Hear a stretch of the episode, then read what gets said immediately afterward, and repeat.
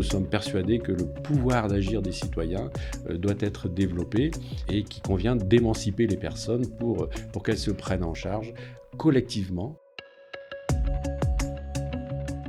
Aujourd'hui, l'économie sociale et solidaire est au cœur de toutes les transitions, euh, qu'elles soient écologiques, euh, sociales, euh, environnementales, démocratiques, etc. Voilà, enfin, l'économie sociale et solidaire apporte du sens à l'économie et est une, une vraie voie pour, pour demain.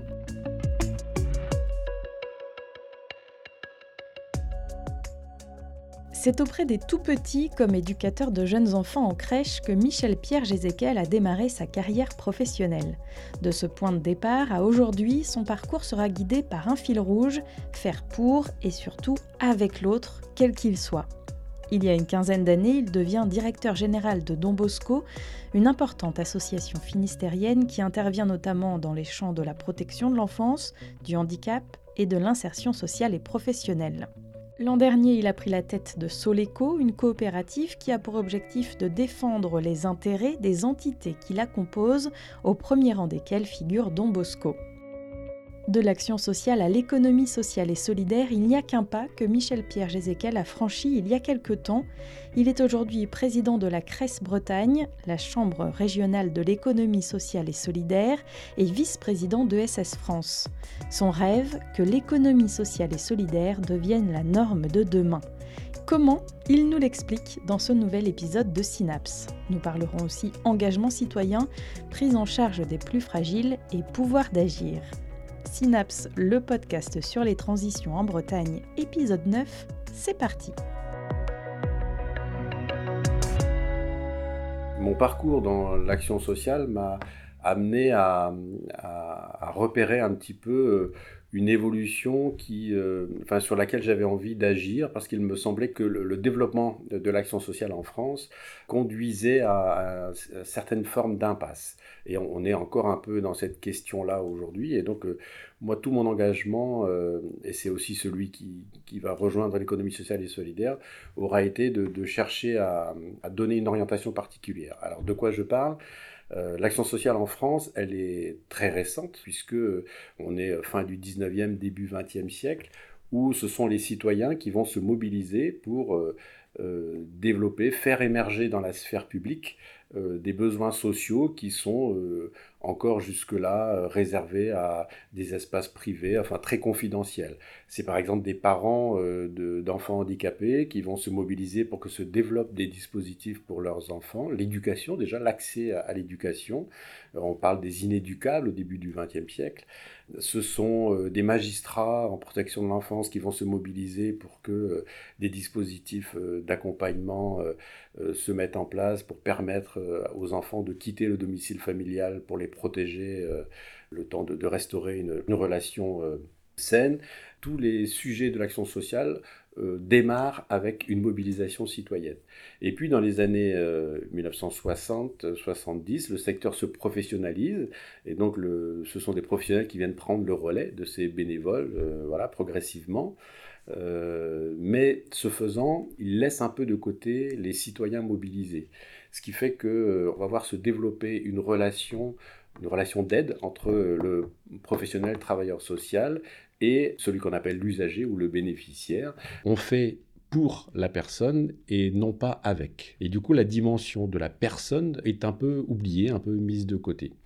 Et puis alors cette approche va se radicaliser encore dans les années 90 avec l'administration qui va devenir plus prégnante puisque c'est elle qui finance, que ce soit l'administration d'État ou l'administration des collectivités locales qui finance l'action sociale, bah aussi pour des questions de, de, rationalisation des moyens financiers, va devenir plus, plus intrusive dans les fonctionnements, dans les euh, et vont mettre en place le principe des appels d'offres. À côté de cette euh, euh, régulation administrative, on a aussi le secteur euh, lucratif qui s'inscrit aussi dans le champ, dans le champ de l'action sociale.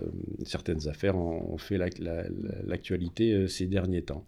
Ce développement-là, il, conduit à ce que l'autre, l'usager, le bénéficiaire, etc., soit, soit vu comme un consommateur de services, soit comme un ayant droit de, dispositifs, etc. Mais mais sa personne, sa dimension citoyenne est peu convoquée. Et donc ça conduit à des approches, à des accompagnements euh, très différents. Soit on considère que le social, il y a un, marché du social euh, qui est avec des services à développer, etc. Soit on considère que justement, il faut réduire euh, le service à la personne en développant une société plus inclusive. L'inclusion, un mot dont on entend beaucoup parler en ce moment. Mais qu'est-ce que ça signifie exactement? Le modèle d'évolution que j'évoquais euh, a conduit à une société plus intégrative qu'inclusive. Quelle est la différence? L'intégration, c'est qu'on va, on va euh, développer euh, des dispositifs pour une catégorie de personnes, mais à côté du droit commun, à côté du, tout un chacun que nous sommes. Donc euh, il y, y, a un monde à côté du monde ordinaire, on va dire, voilà, pour les personnes handicapées, pour les personnes en difficulté sociale, etc. Voilà. Elle va au contraire chercher à ce que le fonctionnement sociétal soit adapté à tous, enfin qu'il s'élargisse pour euh, que, chacun puisse trouver sa place dans, cette, euh, dans ce dispositif. Je prends un exemple, nous sommes ici euh, à la direction mobilité de l'association Don Bosco qui fait fonctionner une auto-école et notamment permet avec un véhicule adapté à des personnes handicapées d'accéder au permis de conduire. Ce sont des, choix, ce sont des vraies orientations. on peut avoir en France une politique qui va dire on va développer des services de transport pour les personnes handicapées ou chercher pour, euh, au, maximum pour celles qui le peuvent à accéder à cette autonomie, à, ce permis de conduire. Voilà, c'est un, exemple, mais c'est comment on, permet euh, aux gens de se débrouiller par eux-mêmes plutôt que de, rendre des, de, de, leur rendre des services. C'est deux approches de l'action sociale qui sont totalement différentes. Alors comment euh, vous, vous avez eu justement l'intuition que ce chemin vers l'inclusion réelle, c'était peut-être ce qui pouvait permettre bah, à tous les citoyens de vivre ensemble véritablement? Dans mon parcours, j'ai croisé euh, ce qu'on appelle aujourd'hui l'économie sociale et solidaire. Euh, c'est quelque chose qui m'était euh, un peu étranger. J'ai découvert progressivement de, quoi on parlait. Et l'économie sociale et solidaire alors, est un modèle économique, un cadre de référence économique qui est basé sur l'engagement des personnes. Voilà, et donc euh, elle se définit par euh, euh, des statuts d'entreprise d'abord, les associations, les coopératives, les mutuelles, les fondations, et puis les entreprises de l'ESS, et avec une règle qui est que le pouvoir n'est pas lié aux capitaux détenus, mais c'est une personne, une voix. Voilà, donc il y a une forme de démocratie dans l'entreprise qui va chercher justement à ce que les citoyens s'impliquent, s'engagent et pour moi, tout ça, ça a pris du sens et j'ai commencé à, m'impliquer dans, l'économie sociale et solidaire pour développer ce modèle économique qui me paraît particulièrement pertinent. L'économie sociale et solidaire, euh, euh, alors aujourd'hui à ESS France, euh, on, a un engagement qui est, euh, enfin, une ambition, c'est d'en faire la norme de l'économie de demain. Voilà, l'économie sociale et solidaire, elle se place en différence avec l'économie de marché d'un côté et l'économie publique de l'autre. elle ne rejette ni l'un ni l'autre, elle, elle est plurielle, c'est-à-dire qu'elle défend une pluralité économique marchande, non marchande et non monétaire, quelque chose par exemple qui n'est pas du tout pris en compte dans nos indicateurs économiques en France, la, relation non monétaire, c'est ce qu'on va appeler bénévolat, c'est ce qu'on va appeler euh, rapport de réciprocité, etc., sans lesquels il n'y a aucun champ d'activité économique en France qui ne fonctionne. Qu'on parle du sport, qu'on parle de la culture, qu'on parle de la justice, que l'on parle du tourisme, etc., etc., tous ces champs d'activité ne fonctionnent que parce qu'il y a un engagement fort euh, de, relations non monétaires euh, entre les personnes. Donc c'est une économie que nous, on cherche à valoriser à côté de la relation marchande, à côté de la relation de redistribution ou, publique, si vous voulez. On montre déjà, l'économie sociale et solidaire montre qu'elle arrive à innover. Les citoyens euh, s'engagent à partir de ce qu'ils vivent au quotidien, de ce qu'ils repèrent autour d'eux, etc. Ils arrivent à faire projet collectivement et à faire remonter dans l'espace public des attentes, voilà, des, des réponses nouvelles. L'économie circulaire aujourd'hui, toutes les questions relatives à l'économie circulaire sont nées des acteurs de l'économie sociale et solidaire, le réseau des recycleries en Bretagne. Enfin, il y a vraiment un mouvement important au cœur des transitions parce que ça part de la prise de conscience des citoyens. Et donc pour attirer, moi je pense qu'il nous appartient à nous, acteurs de, l'économie sociale et solidaire, de, de montrer que euh, notre, cette forme d'économie est pertinente et qu'elle donne envie à d'autres de nous rejoindre. Alors il y a aussi ce lien humain, justement, ce collectif qui euh, est finalement euh, le cœur de l'action de, de l'ESS et qui peut aussi donner un, un élan à ceux qui voilà, se sentent un peu en marge, on le disait tout à l'heure, euh, ça, se rejoint finalement dans vos différents engagements, mais parce que euh, tout ça tourne autour de l'humain finalement. La dimension collective est essentielle. C'est, euh, elle est alors à côté de, la, notion de démocratie, d'engagement citoyen, c'est le deuxième élément fondateur, c'est que le projet est collectif. Ces collectifs, ce sont aussi des lieux, on va dire nous dans notre langage, d'éducation populaire. C'est-à-dire que si on veut donner du pouvoir d'agir aux citoyens, si on veut permettre aux citoyens de s'émanciper, il faut aussi qu'ils soient équipés, outillés pour euh, comprendre les enjeux, avoir voilà les outils, pouvoir décider par eux-mêmes et agir.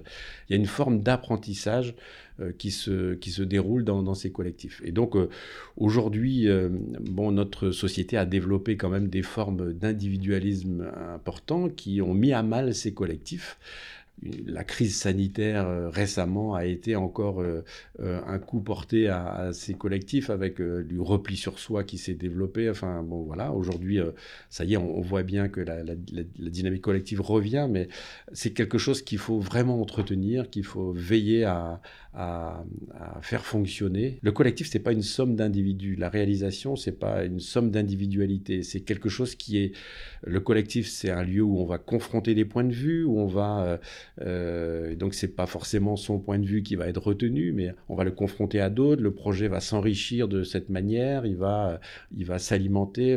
C'est vraiment des espaces essentiels. Et ce sont des lieux aussi euh, de créativité, euh, d'adaptation. On l'a dit, la crise sanitaire a aussi permis à toutes ces entreprises de l'économie sociale de se réinventer, d'innovation aussi, parce que voilà des projets, il y en a tous les jours ou presque. Euh, donc ça, ce sont des forces. Oui, et euh, alors cette notion d'innovation, alors je reviendrai là sur le, cas de l'action sociale qui a été mon terrain de jeu. Euh, nous, nous avons créé par exemple un fonds de dotation à côté de Don Bosco qui s'appelle Impact et qui a pour objet justement de financer des, actions innovantes repérées sur le terrain, portées par l'association Don Bosco et la coopérative Enjeux d'enfance qui s'occupe de la petite enfance. Pourquoi? Parce que euh, ce que je disais tout à l'heure sur euh, euh, la mainmise de l'administration par le, principe des appels d'offres, appels à projets, etc., fait que l'administration définit un cahier des charges. Donc on part déjà d'un besoin qui est repéré et de réponses qui sont à peu près connues.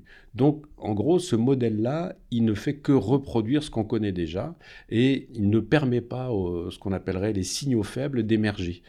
Or, l'action sociale, elle s'est construite comme ça, dans un modèle un peu ascendant.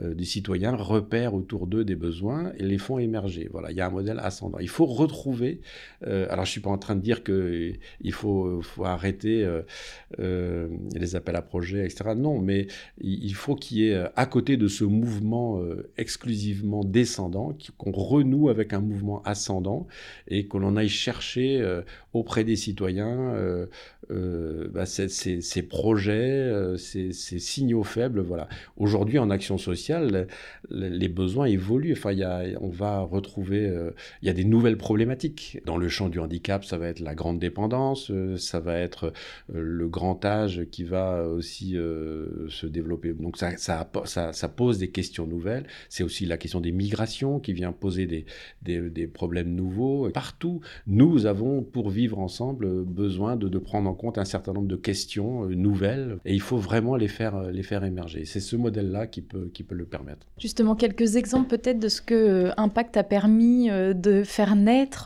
parce que des initiatives concrètes, il y en a beaucoup, et c'est ça aussi qui parle. Oui, alors bah, je citerai quelques exemples, notamment les places de crèche, alors qu'on a dites à vocation solidaire, par exemple. Donc pour accéder à une place de crèche, une famille, euh, donc elle paye le service, mais la place de crèche, elle est financée soit par une collectivité pour ses habitants, soit pour une entreprise euh, pour ses salariés. Et ça, à côté de la caisse d'allocation familiale qui, finance euh, majoritairement les places de crèche. Pour autant, il y a des familles qui n'habitent pas une commune qui euh, finance des places de crèche ou ne travaillent pas chez un employeur qui finance des places de crèche et peuvent avoir pour autant besoin, pour X raisons, d'accéder à ces places-là. Parce que la crèche est un lieu de socialisation pour le tout petit, c'est voilà. Et donc, nous, on a mis à jour euh, le fait qu'il y avait des, besoins, euh, euh, enfin, que des familles avaient besoin d'accéder à des places de crèche et ne le pouvaient pas parce qu'elles ne rentraient pas dans les critères. voilà. Et donc, Impact a permis de financer, de se substituer à une collectivité ou à un employeur pour permettre à des familles d'accéder à une place de crèche. Et c'est aujourd'hui, donc c'est un, un, système qu'on renouvelle un peu chaque année, là, voilà. Et c'est c'est une vingtaine de familles qui, euh, sur les 12 crèches que l'on gère dans le Nord Finistère, ont accès désormais à des places de crèche. La caisse de location familiale a reconnu euh, ce, trou dans la raquette, comme on l'a appelé, nous, euh, voilà, et a accepté de financer euh, partiellement ces places. C'est vraiment l'objet d'impact, c'est vraiment ce que l'on veut, c'est faire émerger dans la sphère dans le public des, besoins non repérés, enfin, voilà, et, et faire évoluer de la sorte les politiques publiques on voit bien qu'il y a une cohérence hein, dans tout ce parcours, dans tous ces engagements. Euh, ça part vraiment de convictions euh, personnelles. Vous n'auriez pas pu euh, faire d'autres choix? Oui, c'est vraiment des convictions personnelles, c'est des histoires de vie aussi. voilà, ce, travail pour l'autre et avec l'autre. Euh, voilà, enfin, c'est vraiment quelque chose qui, m'anime. Les collègues qui euh, bossent dans ce monde-là euh, ou les bénévoles qui interviennent dans ce monde-là sont confrontés régulièrement aux inégalités sociales, aux difficultés du handicap et au vécu des familles, tout un tas de situations vraiment compliquées, complexes, que d'ailleurs, enfin moi, je, je, reste toujours un peu surpris de de, la confidentialité de ces difficultés. C'est-à-dire que le, citoyen lambda n'a pas conscience de, ces difficultés-là. Je pense qu'on a, a aussi une responsabilité à, le faire savoir un peu plus parce que euh, voilà, il y a vraiment des situations très très difficiles au quotidien pour un certain nombre de nos concitoyens. Mais effectivement, euh, il y a des histoires remarquables. C'est avec d'autres organisations d'action sociale euh, dans le Finistère, euh, s'organise une croisière qu'on a appelée Croisière Grand Cœur Marin, où des skippers acceptent à leur bord des, des personnes qui sont accompagnées par nos organisations. Et un skipper est venu plusieurs années de rang euh, participer à l'épreuve, enfin à l'épreuve, à, cette manifestation, et accueillir à son bord un, jeune euh, de la protection de l'enfance qui était accueilli chez nous. Et, euh, ben, c'est devenu une histoire familiale parce que ce jeune a été adopté par cette famille de, de skippers. Voilà. Il se noue sur les territoires au quotidien des belles histoires humaines. Aujourd'hui, on voit que dans la relation au travail, les, jeunes notamment sont à la recherche de sens dans l'exercice professionnel et euh, les entreprises de l'économie sociale et solidaire sont des entreprises qui attirent ces jeunes. Voilà. Donc on a, on a une vraie dynamique, un vrai dynamisme qui se met en place pour conduire les transitions. C'est déjà la fin de Synapse, le podcast de l'agence Conseil en Transition Hippocampe. Merci à Michel Pierre Jézéquel, directeur de Soleco, président de la Cresse Bretagne et vice-président de SS France. Le mois de novembre approche et ça tombe bien car c'est le mois de l'économie sociale et solidaire, l'occasion d'en apprendre plus sur ce modèle et tous les acteurs qui le font vivre. Pour découvrir le programme près de chez vous, rendez-vous sur le site moi-ess.org.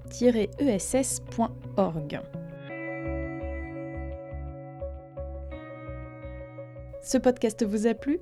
Je compte sur vous pour noter, partager et commenter cet épisode sur votre plateforme d'écoute favorite. À très vite